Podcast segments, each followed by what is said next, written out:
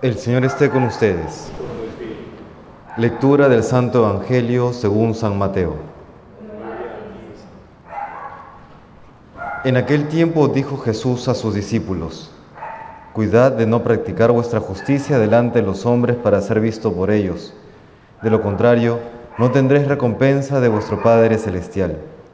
Por tanto, cuando hagas limosna, no vayas tocando la trompeta por delante como hacen los hipócritas en las sinagogas y por las calles, con el fin de ser honrados por los hombres. Os aseguro que ya han recibido su paga. Tú, en cambio, cuando hagas limosna, que no sepa tu mano izquierda lo que hace tu derecha. Así tu limosna quedará en secreto, y tu Padre que ve en lo secreto te lo pagará. Cuando recéis, no seáis como los hipócritas, a quienes les gusta rezar de pie en las sinagogas, y en las esquinas de las plazas, para que los vea la gente.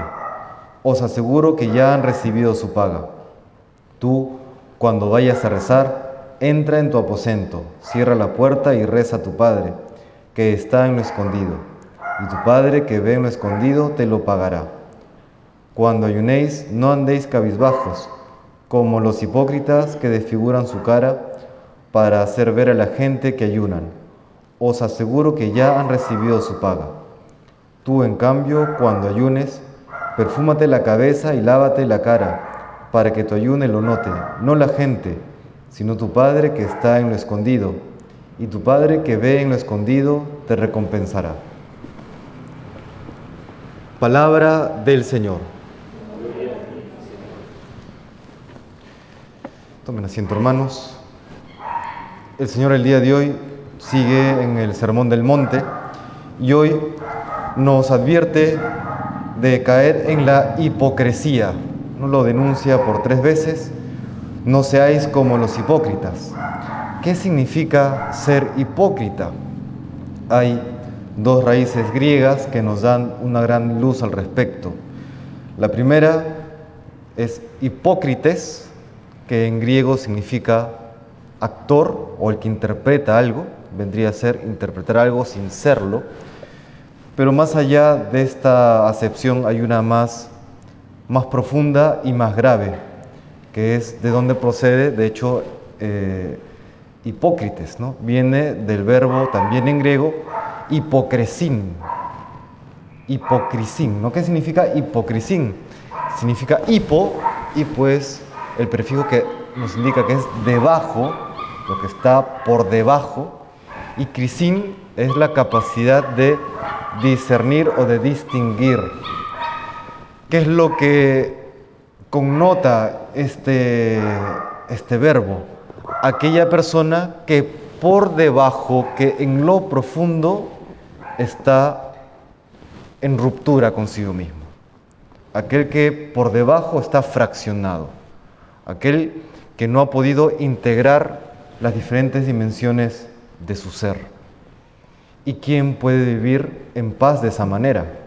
Nadie puede vivir en paz si cae en hipocresía, en esta acepción, en este estar roto en lo profundo del ser, que entramos en una especie de círculo vicioso, porque aquella persona que está roto en lo más profundo de su ser, siempre tratará de mostrar una cara distinta en lo exterior.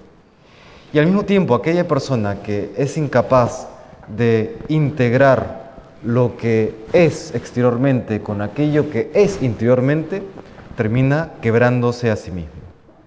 No es un círculo vicioso.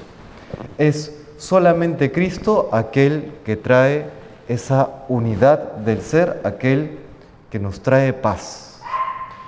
El padre Amadeo Cencini, él es eh, psicólogo, teólogo, eh, es conocido por diferentes libros y por dar eh, formación a la vida consagrada y a los sacerdotes. Él mencionaba cómo aquello que en la vida no logra ser integrado, no se le puede eh, dar un sentido que lo integre a la vida de la persona, termina luego desintegrando o destruyendo a la persona.